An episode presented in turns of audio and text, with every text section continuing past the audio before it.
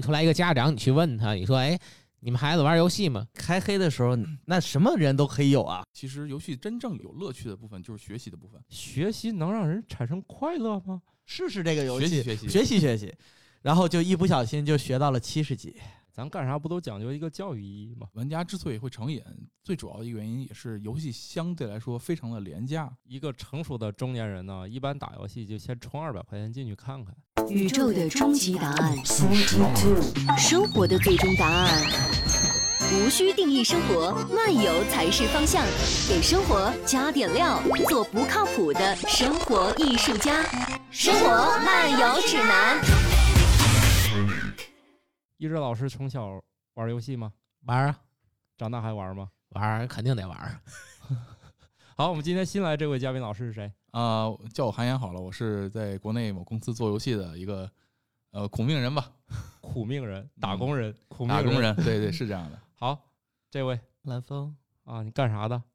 就不让别人玩游戏 也没有啊。啊，你是管人家玩游戏的？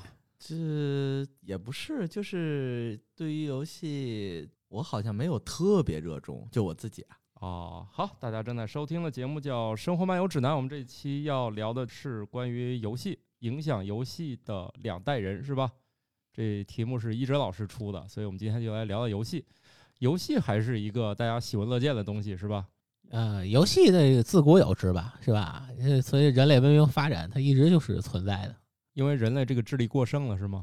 本身游戏对人的这个呃生活呀，包括自己的情绪啊，包括你自己本身的这种精神状态的维系，其实还都是有好处的。我是最近比较关注这个游戏，因为不小心看了一些这方面的报道。因为现在家长们也是对这个小孩接不接触屏幕、玩不玩游戏这个事儿特别多的那个争议嘛。然后看见各种研究也是互相矛盾，就跟营养学是非常像的。营养学也是每天就有各种各样神奇的冲突，说哎这吃这个好，那个说吃这个不好，吃这个好吃那个不好，天天都是这样。我觉得心理学研究是不是也是这样？就是它很难得出一个一致性的那个结果。就是比如说，我们就来觉看看这游戏对小孩有没有什么智力上的影响，是不是这个研究过程中很难得出一个什么准确的结论？科学研究嘛，经常不就是自我批判的过程吗？隔些年可能你会发现它有新的这个成果出来。就像你说的，可能颠覆之前的认识。你你们做过儿童方面心理的这个打游戏的研究吗？研究我没做过，就只打了。对孩子打是打游戏是？嗨，打游戏打孩子还是孩子打游戏？呃，其实这个游戏你要怎么定义？你像刚才。呃，一哲老师说他幼儿园不玩，但是只是我估计是不玩电子游戏。这样吧，我们把今天的话题聚焦在在屏幕上玩的游戏吧。对要不咱一下就扯到了那个什么古古代结绳记事了，是吧？万一一开始那打打结只是玩是吧？后来记一二三。那那你要从演化心理学角，肯定是要先讨论这个的，就是游戏到底是什么？它其实最早都是一些。这个生存的一些某些技能，或者是一些实际的人类的一些活动。算了，我们还听听这位老师说，你给定定义一下这游戏，你你你正在搞的游戏是什么？我们现在市面上做的游戏，大部分都是以赚钱为目的的商品了啊。但实际上也看过一些研究嘛，现在就是说，你要讲游戏的定义的话，现在一般市面上能够定义为游戏的，就是它有一定目的样的一些行为模拟，让玩家在。其中能参与得到乐趣，那至于小孩儿是不是应该玩游戏，或者说是他玩游戏能对他有好处有坏处？我觉得更多的不在游戏本身上，而是在于游戏对他的引导，或者说家长对他的引导吧。这应该是一个更大的话题。那你这个平常你在做游戏的时候，想过小孩儿会会玩，以及他们玩了以后会有什么反应吗？我们现在做的游戏一般是不会面向这个群体的，但是现在市面上的确有很多为小孩做的游戏，然后他们一般在赚钱和这个尽量保持不会被家长喷之间去做取舍吧。哎，这游戏需要分大人小孩玩的吗？那你觉得呢？我觉得不用吧，小孩应该这个玩游戏反应比大人快，他们反倒是不需要太多。你像我们小时候看屏幕上，其实也不认识那些英语。不照样也能选就开始玩了吗？这需要分大人小孩吗？现在实际上游戏它也是对不同行为的模拟嘛，因为人在不同的年龄段，他肯定有不同的这个行为的模拟的需求。太小的小孩对有一些，比如说什么经营啊，或者像什么呃战斗啊之类的，他可能不一定能够理解，也不一定能够获得乐趣，或者说对他可能有一些在心智没有成熟的时候会有一些不好的影响。哎，那小时候就玩什么魂斗罗，什么上来不就开始打枪了吗？魂斗罗，我的内心是是，所以我内心我在成长过程中受到了伤害是吗？不是，我觉得八 bit 它没有一个现在的，就是说那种像素化的那种，它对于剧情啊什么的是是有，它也有后期后台设定，但是并没有说现在的这种屏幕或者游戏的感是这样的，对它的那个制作的影响。就是以前没有太多那个什么让用户使劲沉迷，现在主要的目标现就是其实你说屏幕游戏、电子游戏，它其实也是我们就是说现实游戏的一个形式化嘛。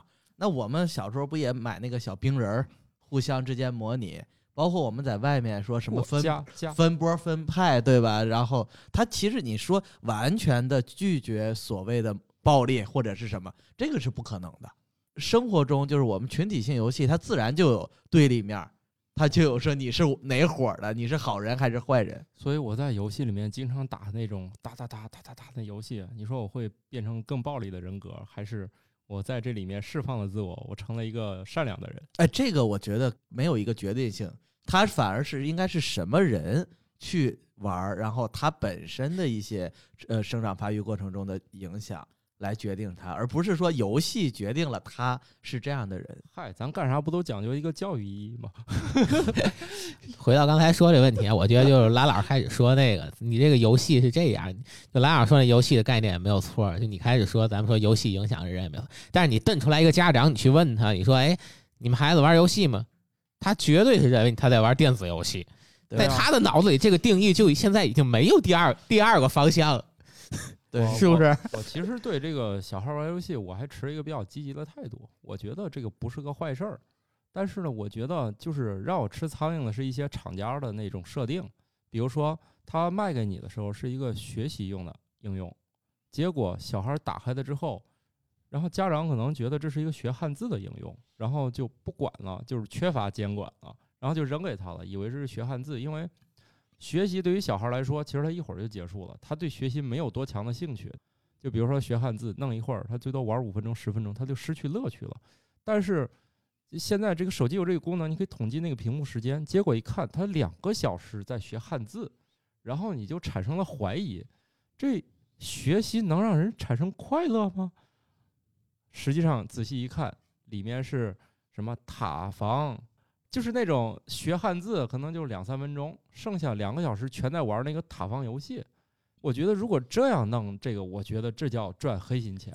比如说你呢，这游戏告诉我就是适合小孩玩的塔防，其实我倒没那么在意，就是融合模式让家长接受不了。你到底是干啥的？我这么不反对屏幕的家长，结果我觉得是被这个 app 给坑了。其实我倒不完全反对这种形式，因为你要从这个发展心理学角度来说，孩子他的这个注意力、学习时长，还有他这些，让他纯学两个小时汉字，或者你说我今天就学，哪怕说我就二十分钟，只让你拿着 pad 去学习，我觉得这也我觉得没意见呀，这不符合正常的我们教育的这个 发展生理发展也不是这啊，样。对啊，还有，我觉得你说的这问题，你不是说现在厂商在做啊，在 FC 那个红白机的年代，已经有厂商做了。啊，那时候你家里的学习机是什么东西，哦，就是你买理念其实是一样的啊，不是还有那个 叫什么电子词典、对吧？电子哎，对对，文曲星文曲星啊，对，也主要玩游戏是吗？当然啦，梭哈，梭哈那个吧？贪食蛇、还有那那那什么塔的那个，想起来了。来回倒的那个，华容道。华容道，哎，对呀，包括那个，你看看其实其实那时候我 我的那个同学有那个编程能力特别好的，就能刷机，啊，然后就是说除了自带的那些，再做出一呃，些，再做出来一些。那时候好像 VB 吧，语言什么的，是是的对对，还没有 Java 的时候。没有那会儿那会儿简单就是 basic，啊，对未必，你们说这个不得听这位对，所以我们这不是一直往那边看着呢吗？啊，其实现在你像你说刚才说那个问题，其实现在主要是有些厂商他也是为了赚钱嘛，啊、为了赚不是有些吧？啊不不不，谁不赚钱？还有公益型的开发组织吗？比如说你看现在之前比较流行那个 MC，就是 Minecraft，啊，呃，这个其实是算是现在一个比较正面的例子。当然了，它有一些负面的新闻，但是哦它比较正面意义在于它本身，呃，并不引导你学什么，但是它实际上对于玩家，包括小孩儿，啊、创造力上啊、协作能力上啊，它它是有很正面的影响。的确有很多学校，包括国外的学校、国内的学校，都会把这个游戏当做一个教学的环节，在提高玩家互动啊、团队配合啊，它都是有哦正面的意义。就像你说的是，它卖你，它就是为了呃赚钱这个方面教育和赚钱都都有。哦包括微软现在在收购了这个团队以后，它把这个游戏本身就是免费化了。哦呃，而且它尤其对于这个教育的学校之类，它会定制一些教育相相关的，比如说呃关卡啊、内容啊之类的。啊、这是正面的。嗯当然，所谓的负面的，就是说，因为家长有这个需求，什么需求呢？我自己也是家长，我也能理解啊。啊我现在很忙，对吧？然后啊希望教小孩能学点东西，然后啊给他个东西玩儿呗。啊那看有这个呃学学知识的东西，那给他玩就是了。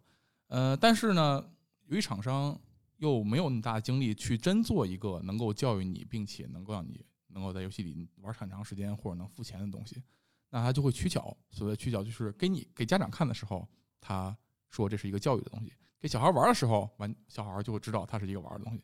这其实是未来可能，我觉得这种擦边球可能会越来越少吧，因为监管可能这种这种方面可能会越来越严格。对我准备去投诉那些 app，就是说你把你把你自己归到教育里面，我觉得这本身就是个壳儿。不是，可是现在就是哪怕你看那个抖音啊，就是一些老师学学校的老师，嗯他录的那些自己的短视频啊什么的，难道他们不也是在积极的去寻求所谓一直都说这个词寓教于乐嘛？然后以一种游戏的形式，做游戏的形式来学学习。你说你去投诉或质疑人家游游戏厂商这样做，那教师呢？本质上没有区别呀。他是这样的，老师在短视频平台呢，他他是一种就是吸引粉丝的一个行为，就是他当然有信，但是切切实实那些的确是在现实中一直也是在鼓励教师去创新，去加加在各种不同的这种教育形式的我。觉得那是另外一条路径了。我觉得现在不，我觉得本质上跟那个游戏里这个刚才你说那种是一样的。他是它有点像我正在做的工作，我们更希望大家在玩的同时稍微能能了解点事儿。那那那游戏不是刚才你说那个游戏游戏，我觉得它就是我的目标。比如说，我给它 iPad 里装满了游戏，嗯就是有一家那个 Toka，我就觉得这家呢，其实这游戏还挺贵的，装一堆花了二三百块钱，但是我也给他装了。呃，我也并不介意我给他玩，我觉得我这个家长可能有点不太正常啊，就是我要给他 iPad 买了好几百块钱游戏，但是他也玩，结果我就纳了闷儿了，你说你挣那个钱，就有一家英语的叫什么叽里呱啦是吧？我觉得这就是正面的，他今天二十分钟这个 app 跟他就没关系了，就是今天学完就完事儿了。你说你完事儿了，我剩下有一堆游戏你玩就行了，对吧？哎，我就我反正我不太能接受厂家这个小孩玩的时候是那个，家长不在的时候是另外一个。嗯，这个现在反正是比较负面，当然也有正面的例子，就是不光是说像 MC 那种游戏本身就是教育，呃，就是有教育意义的。现在的确在这教育方面也有一些尝试，就是说在游戏在给小孩玩的时候，它本身就是有乐趣的。嗯，咱抛开现实中我们有一些公司做的，它以赚钱赚大人钱为主的那些游戏嗯不谈，嗯就是游戏本身其实是就是一个学习的过程。你刚才说游戏有乐趣，其实游戏真正有意有乐趣的部分就是学习的部分。你可以想象一下，有一些人玩那些网络游戏，嗯呃，他玩几十个小时、上百个小时、上千个小时，甚至几万个小时。嗯如果抛开他在玩游戏这件事儿这个表皮不看的话，他学习了很多这游戏里的所谓的知识，而且这个你会发现，这个他不仅在学习知识，他还在不断重复做一些工作，而且这个过程是他付钱给别人自己学习知识去去做工作。这只能说明一个问题，就是说我们现在所谓的呃，我们现在实际上的现实中的教育，实际上在这某些方面是竞争不过现在游戏的这个设置的。嗯因为在游戏里面，就是每个游戏里，它都会让玩家做的每一件事有第一有意义啊，你嗯让你去拯救世界之类的；第二有目的，就是我们做这件事儿，我们有一个明确的目标；第三有短期反馈；第四，它最后能有一个非常好的一个就是长期反馈。短期反馈就是给你马上给你一个奖励，长期反馈就是说我对自己进行了提升。这个其实，在教育里也是一样的。你要看现在国内，甚至有很多学校会出一些 APP，这 APP 其实是游戏，它就会把你的学习过程，把这个整个这个流程套进去，给你意义。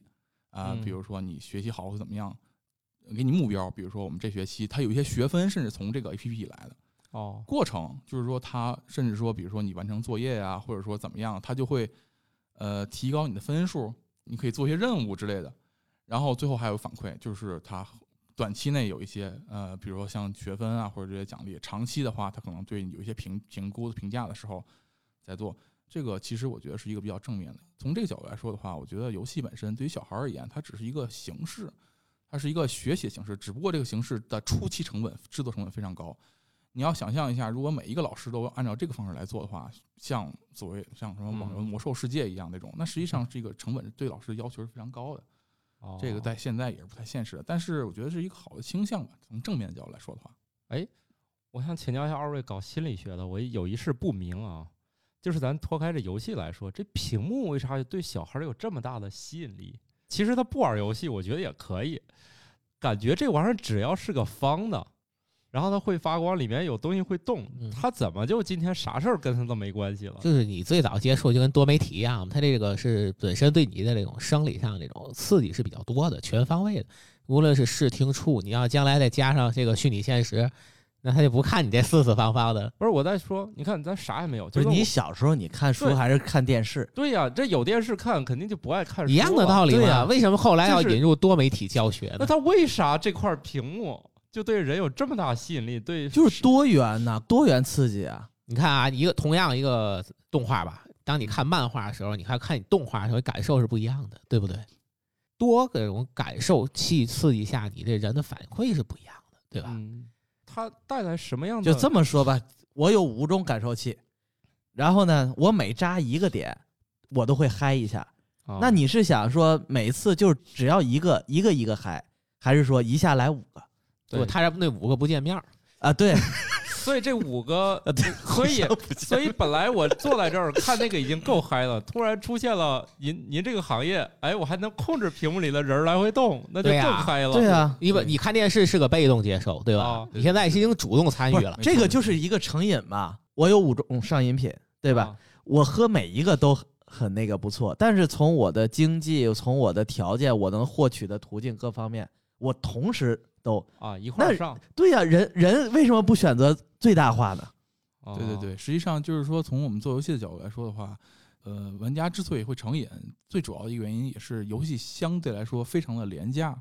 这个廉价是指你可以想象一下，比如说有一个家庭非常非常的有钱，他可以带着小孩去做什么高空跳伞啊，会做什么骑摩托艇啊，当然他可能就不会玩游戏了，呃，因为他都能感受到了。但是如果要是一个普通人的家庭的话，实际上在游戏里你也能高空跳伞，哦，呃，你也能够骑摩托艇。当然，虽然说它的体验是比如说几分之一，但是实际上你在现实生活中是没有机会体验的，尤其是在有一些家庭里，小孩子他会被关在家里。哦，对你开黑的时候，那什么人都可以有啊。也是啊，你像 像以前我记得八位机还能那个参加奥运会是吧？你这个你再有钱，你不一定能参加这个事儿是吧？对对对你你多有钱可能也也也也只能在游戏中找到。多有钱你也打不了魂斗罗。所以社，所以社会都是随着这些在进步。就是为什么电竞它成为行业，成为产业，然后还有专门的比赛，甚至说大家也在讨论未来是不是也是奥运会啊，还是什么，在什么范围内把它正式列为这比赛些。项目。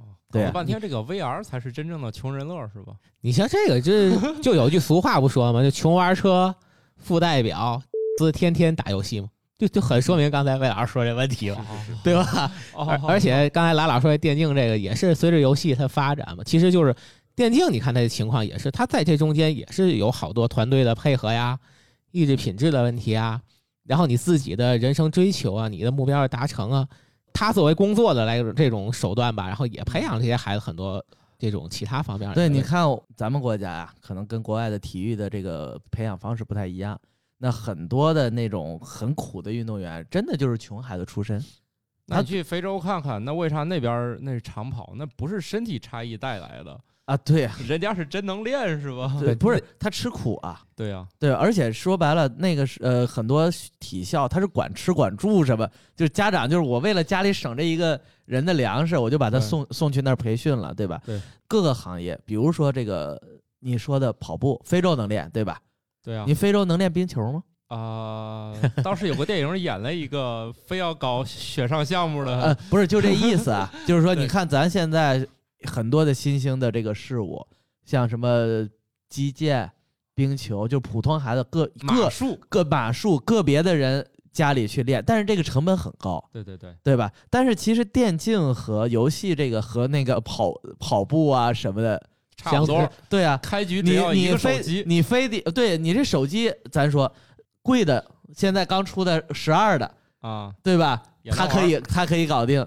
你买个 V 字头的，那什么 O 字头的也能，也也能搞定，那就是慢个几秒，面慢个几秒嘛。就是他们不有测试，不就开机屏幕嘛？这韩老师他们应该匹配硬件的时候，对，是的，大爷大妈买菜都是智能机，嗯，对吧？淘汰下来给孩子，他也可以玩，所以他通过这个，他还能达到一个什么呢？个人的这个自我价值实现对他们班只有我是能大家飞的，带大家飞的，啊！对呀、啊我就是建立了自己在群众当中的这个地位。而且他现在这个发展成产业以后，他自己本身你你打到就是全国大区的排名前十什么，自然会有战队邀你去试训。就现在王者的那个去年的那个冠军那战队吧，他们那个上单的那个，就他们叫抗压路啊，那个孩子就是农村出来的，哦，就是初中毕业以后到上海去找他爸爸，他爸爸在上海打工嘛，哦，然后去了以后，呃，干了两个工作，坚持不了，都是在餐厅，一个是墩儿上的，嗯一个是刷盘子的，嗯，就是很累，而且没有休息，然后坚持不了。然后后来他就在躺在他爸爸租的房子里面打王者，连续都是华东区啊，然后又全国区啊，都是打进前十的。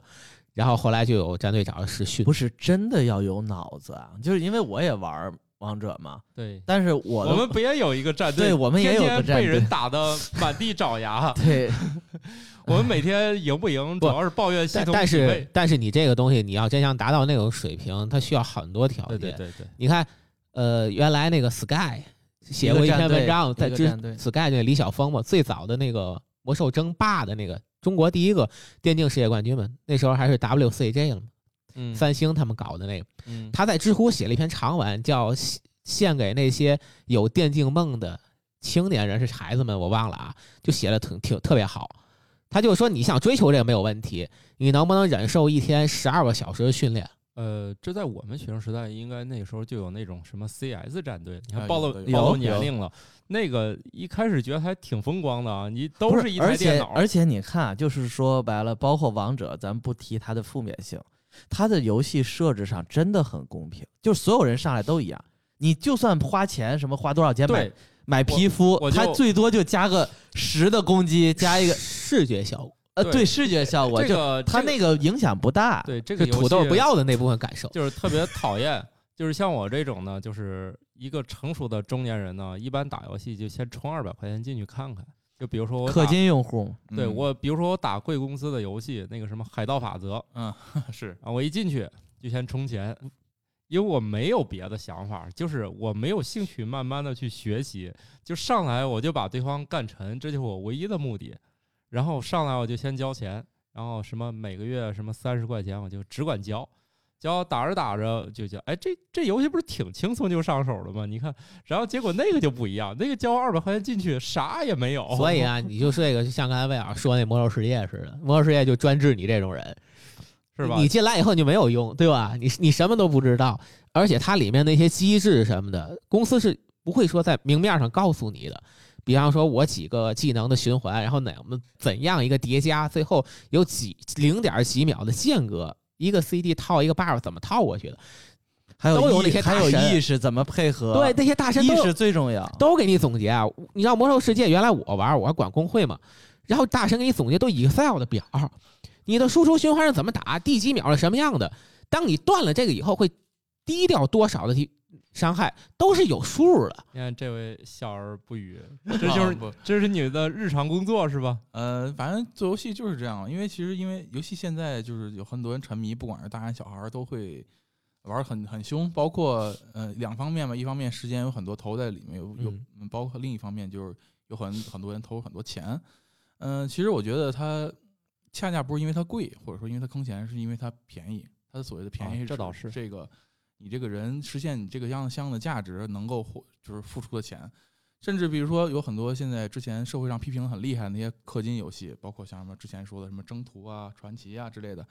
但是你反过来仔细想想的话，就是那个花几万块钱、十几万块钱、几几十万块钱的人在里面，他获得一些像当大哥的快感，获得一些我能一号令万众的这种快感。嗯你要在现实世界中也想获得同样的这个社会地位，这钱就不够了这个，钱根本就连个零零头都看不见。光给大家光随便吃几回饭就用完了。就是游戏，我觉得它有一个很必要的社会属性，就是社交。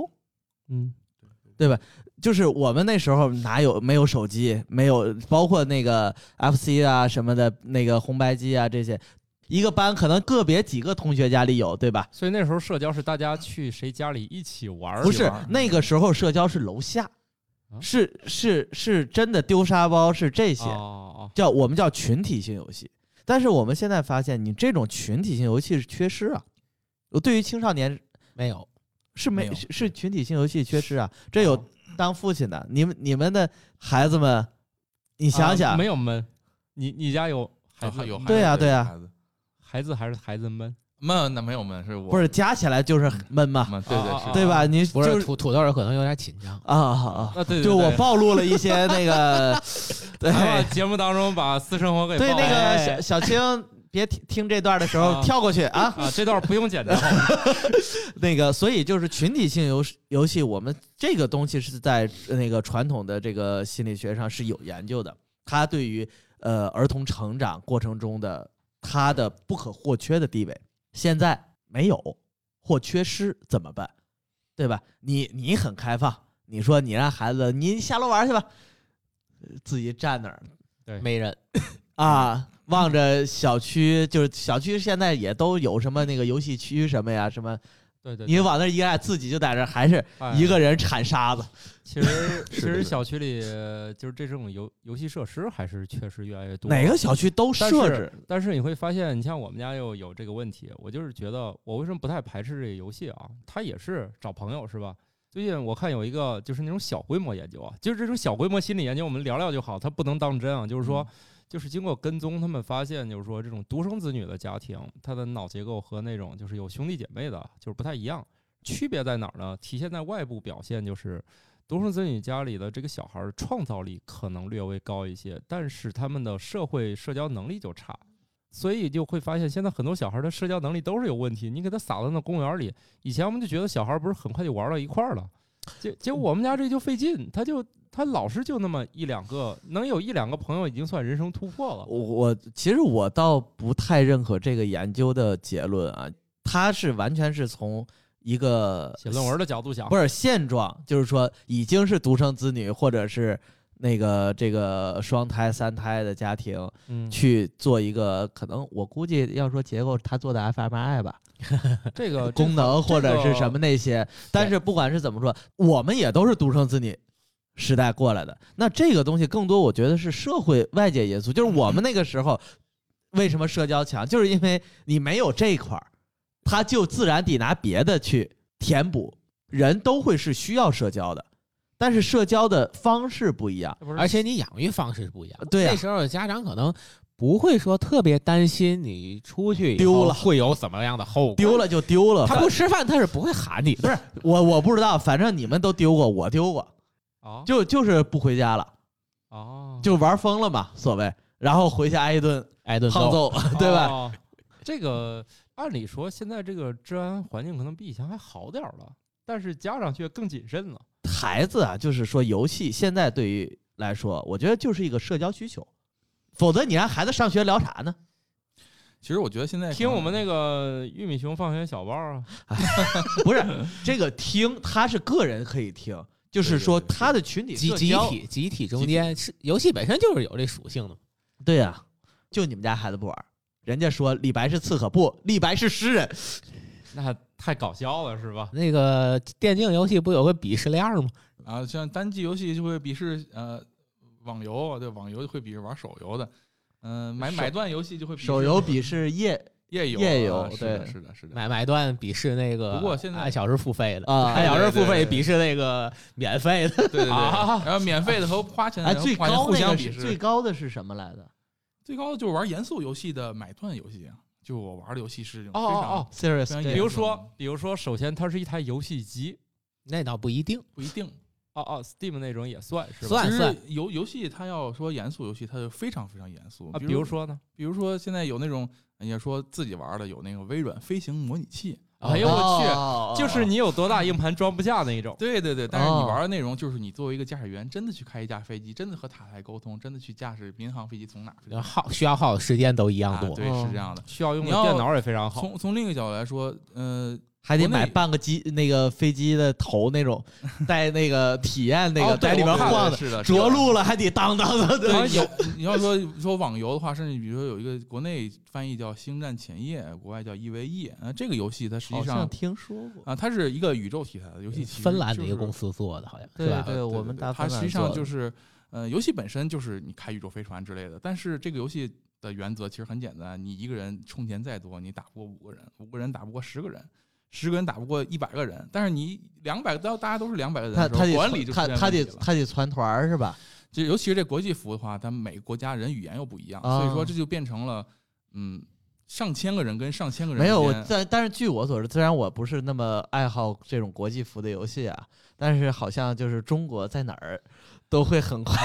就是我为什么说它是一个严肃游戏呢？这个严这个游戏在这个游戏你观察它的话，你就会发现很有意思的现象。它甚至到后来，在大家互相战斗的时候，都会出现一些甚至啊，要宣先宣传自己有多正义，互游戏游戏里的人哦宣传自己有那这多正义那这就就是一个现在现实社会的社会一个模拟社会的模拟，就是联合国就是这样。对是这样的，对吧那个某国去攻打某国，先说我是正义之师，那当然了，而且他们是认真的我，是去解放你们的啊，啊。就是这样的。其实游戏里很多时候都是这样，像莱尔刚说的，他说那个这我们组团以后怎么怎么样那种，他就是这样的，没没有对吧？我觉得主要不是，所以我觉得孩子也会通过这个，比如说我建立团体，可能说是我玩的特别好的一些人，有战队，有什么？对，像我们这种渣的，我们也可以抱团啊，是的，是的，对对吧？就跟其实这事儿拖画到原来没有没有文曲星，再往前我们那个年代，那班里不也是照样是这样的吗？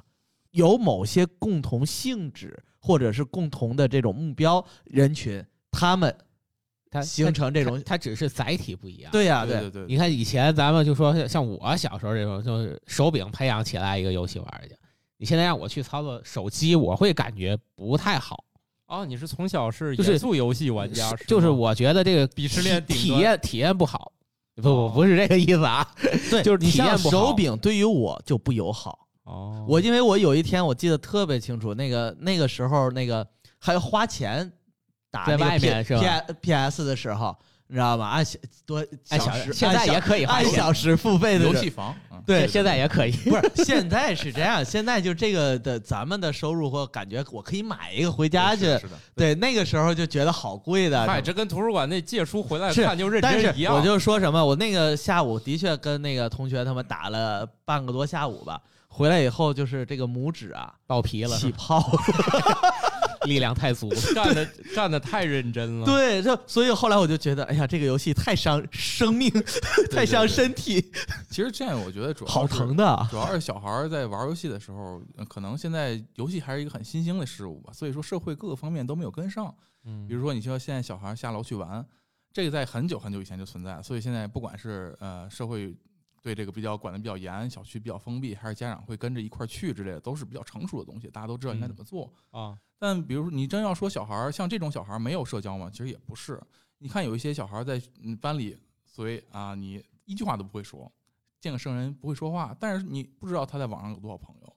嗯，我觉得我们这代家长如果有小孩儿，可能对于确实小孩儿这打游戏比较宽容。我觉得我们小时候那还要跟家长斗智斗勇的玩儿一会儿，所以那天我看到一个 也是短视频，我觉得 挺有意思。说如果零零零后未来当了家长，孩子说那个啊，爸，你给我多少钱？我买一个什么皮肤啊，是吧？哎，这皮肤有什么用？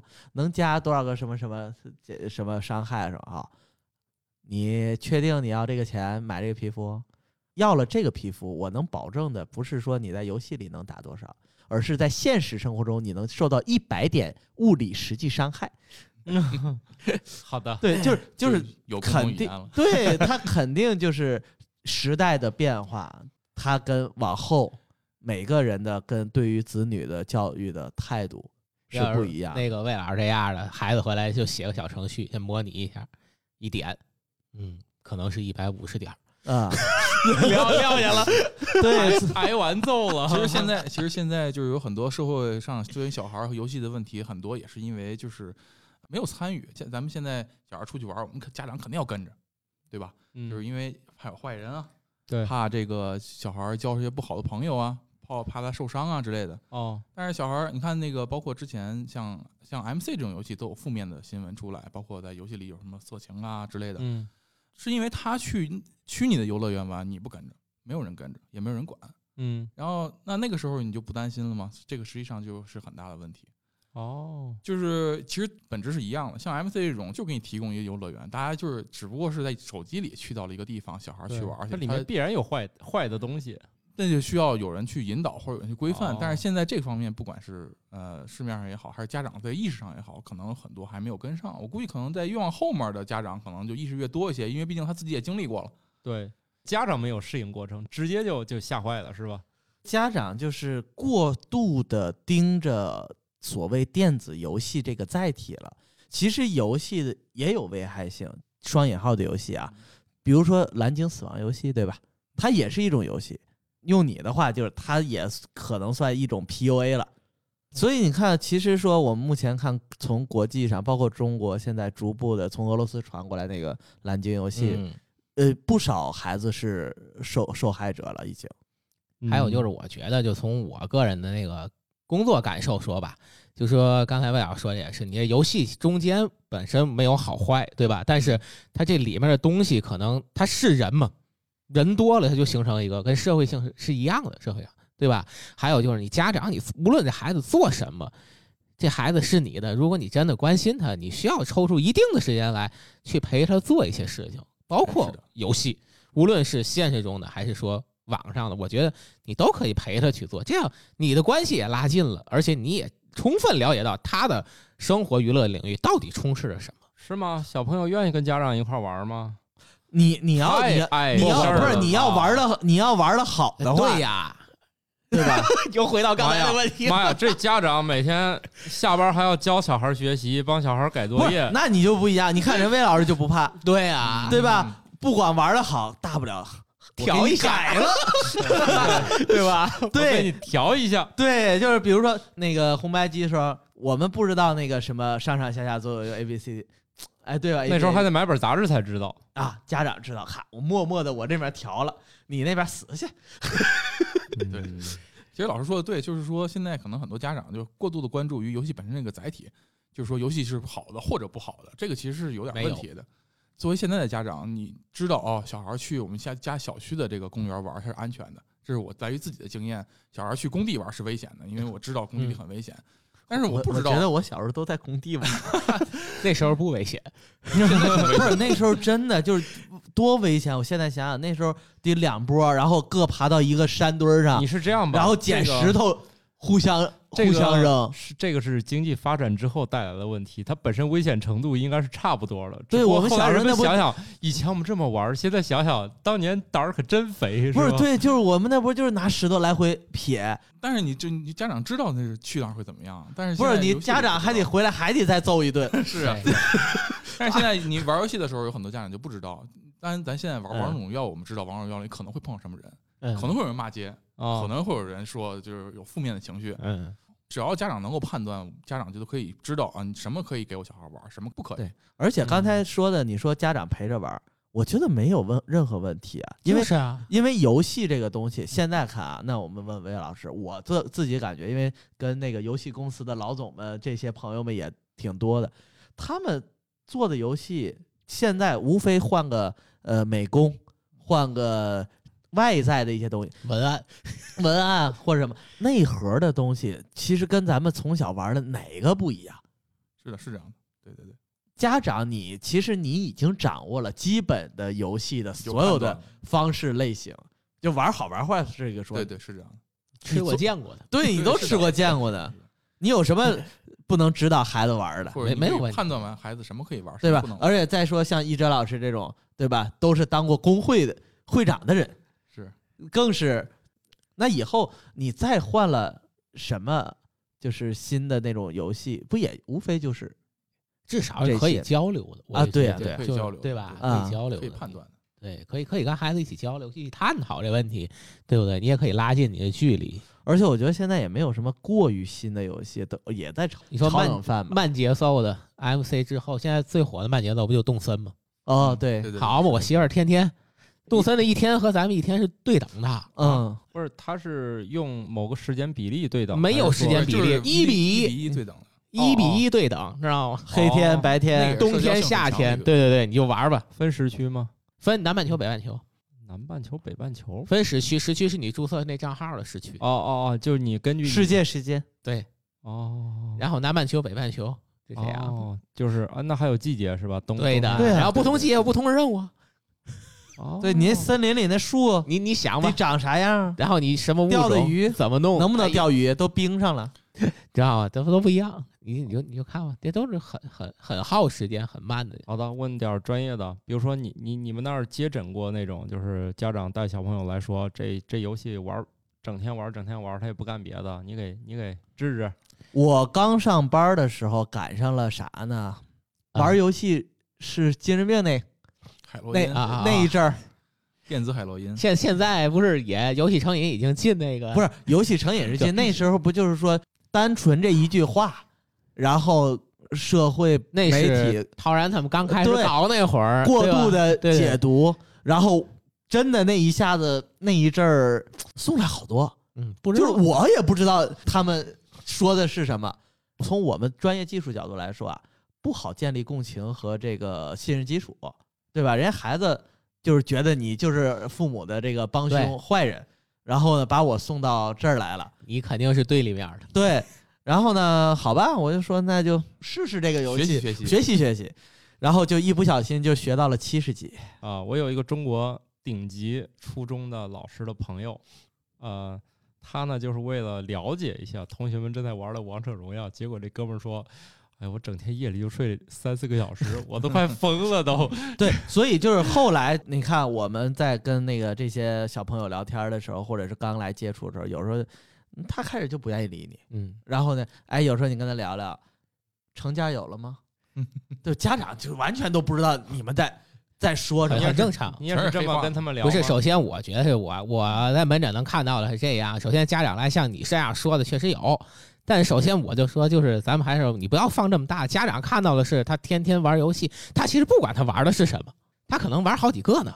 哦，家长就说他天天玩游戏，对不对？他可能人家也在换，对吧？就是像拉老说这个，你手机里有几个游戏，之前那个每一个都得耗一个小时，可累了。对呀。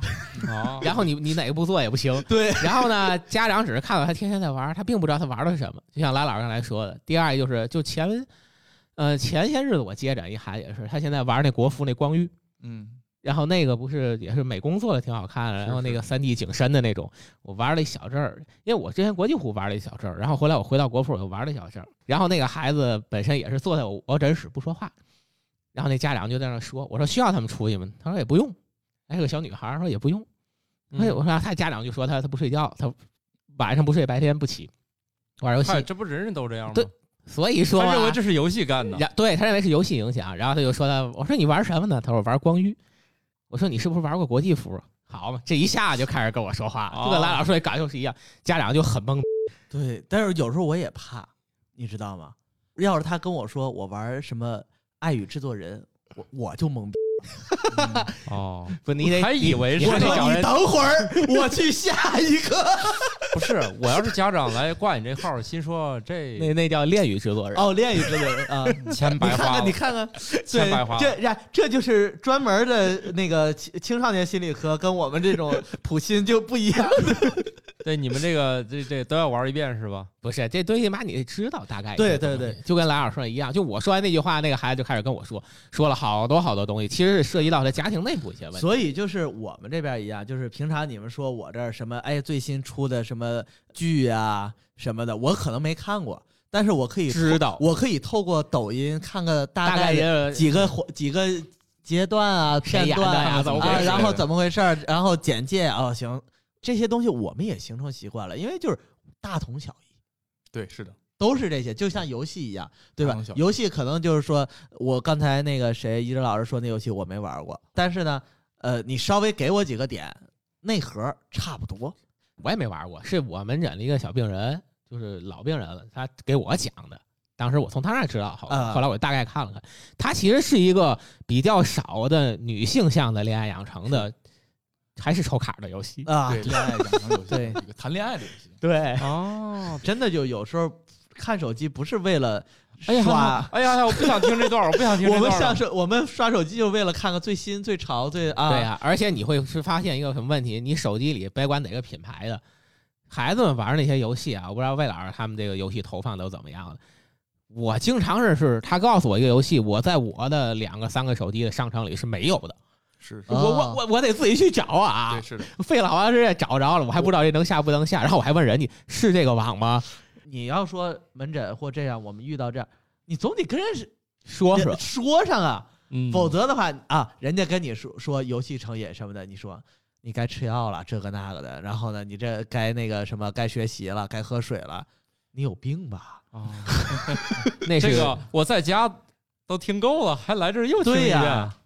哦啊哦。那你要我们干嘛？但是家长本来就是想花钱让你训斥他的，没有没有没有，开玩笑的啊，家长一般也不会这样。对呀，所以哦就是包括你如果说不去怎么样去做好共情的话，你怎么做好家长跟来访者之间的他的协调呢？对吧？就一方面我还得共情这面，一般我们还得宽慰家长。对啊所以看起来你们这些打游戏长大的人和我这个看中缝长大的人区别并不是特别大，是吧我我还真不是打游戏长大的人，真的。你是吗？呃，你怎么说呢？我觉得我还可以算是，但是不敢说是，因为比我厉害的有的是。不是不是，比比你不沉迷的多不说厉害，就一直玩我是我真是看漫画长大的，啊，就是三毛五毛那个租书。租书，哎呀，而且就是你知道，就是没有多少钱，我们全班那时候啊，就是首先一块儿省午饭，呃，租租一本，然后先传着看。不是一本儿，每天租回来三本儿，我们三个人，然后呢上午一个人，就一人一本儿，然后下午一人一本儿，然后再晚上。晚上回家带再换一下。然后转天早上拿出来去换去哎呀，还。这租书这个事业都消失了，现在。对对对，租书才知道真正喜欢看啥。那时候租书的价格是跟这个开本儿的大小是成直接的，还有就是这个这个漫画的这个稀缺度，你知道有些时候缺集呀、你看现在都拉平了，无论你屏幕多大都能玩儿。是是的，所以就是现在刚才说的游戏，它的成本看似高，但实际是最低低的，而且公平。你说我们租书那个，有人早去了，顺着租嘛，这期租完没了了，没了。我就喜欢然后你要玩那个抓耳挠腮的一天，然后你还得从往后租，然后中间断了一档，那个很难受的。好的，现在小朋友就没不用这么费劲了，想看啥都有。对呀、对呀、就很幸福的。嗯，这个的话，这个只有家长们大概有人了解这段历史，小朋友们还见租书是吧？哎，不过可能再小的朋友倒是有租那个，就是那个那个叫什么呀？不就是那个绘本？绘本，绘本啊，这个倒是有租的，现在只不过就是更低幼了，他们都长大以后都把这茬儿给忘了。对，因为薄薄的还挺贵，一那翻一晚上，故事讲了好几本儿了。对，那最节目最后有有什么就是建议吗？就是比如说家长怎么能客观的看待打游戏这个事儿哎，我个人还是建议家长能多和孩子一起参与进来。啊，一块儿玩玩哎，啊，对体验一下还是。应该多多一起参与到游这个活动里，不光是打游戏。这样的话，你了解他，他也能认同你。哦，所以，我们一直说跟孩子做朋友嘛，你连游戏都不打，怎么当哥们儿？啊，好的，那我反正我本来就是一个这个屏幕的这个坚定的支持者，但是我我唯一就是希望就是还是控制好时间。我我求你回去赶紧练练，别 别只会打黄忠行吗？我连那个都不会玩了，现在哎呦，已经不玩了。我是一个对游戏不上瘾的人，就比如我短期时间内，我可能会特别迷恋这个东西，但是，哎，比如说某一个原因，我忘记玩这游戏了，然后这件事儿就抹去了。其实我觉得这种像王者这种，它不是不能完全以这个成瘾来界定，它其实跟你体育运动是一样。为什么他们能够定义到一个竞技上？就是也啊，我以前也玩一个那种就是特别无聊的游戏，就是不知道为啥我就开始沉迷玩那个游戏。他们说，然后玩着玩着玩着，突然我就不玩了。他们说有你你你你有这么痴迷，你又玩这个，你要是这人上瘾，估计各个服你都能打成那个就是特别那个什么。我我我最近两年我真的对单机什么的越来兴趣越来越不浓了。是因为不能长时间坐在那儿，塌下心来。一个是不能长时间，二是我觉得可能更多的还是的确真的想换不同的社交的方式，脑脑子这样的，对，就是除了上班啊，咱们说正常那些，然后下了班跟一些陌生人其他的社交受众啊，更多的做一些。那你回来就还是一个人坐在那儿我们家还好，俩人。啊，对，哦哦哦，一块玩。一块玩，对，对我我我最早的时候就是我和我媳妇玩同一个游戏，能玩出两种感觉来，每次都是这样。然后他给我一份儿东西，然后我会给他一份儿东西，然后完全是这游戏里两个领域的东西，啊，就是魏老师刚说这学习这个过程。对对对，他看到是一部分，我看到是一部分，然后他就负责那一块儿东西，我就负责这一块啊，那很好啊，就一个打输出，一个奶，哎对，就可以就是这个，然后就结束了。不，当然谁谁玩哪个，当然是人家领导先挑了。啊，对，所以所以尤其我最近就是原来我记着玩那个魔兽的时候都喊找木找奶是吧？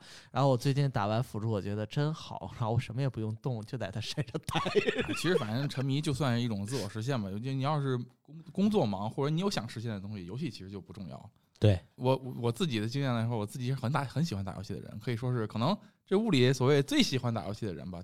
每天会投入大量时间去玩，但是其实真的来说的话，什么时候玩游戏玩的多，就是工作不忙的时候。工作一旦忙了，嗯比如说一一周上班六天，每天都工作十嗯 十六小时，那个时候就没有什么精力打游戏了。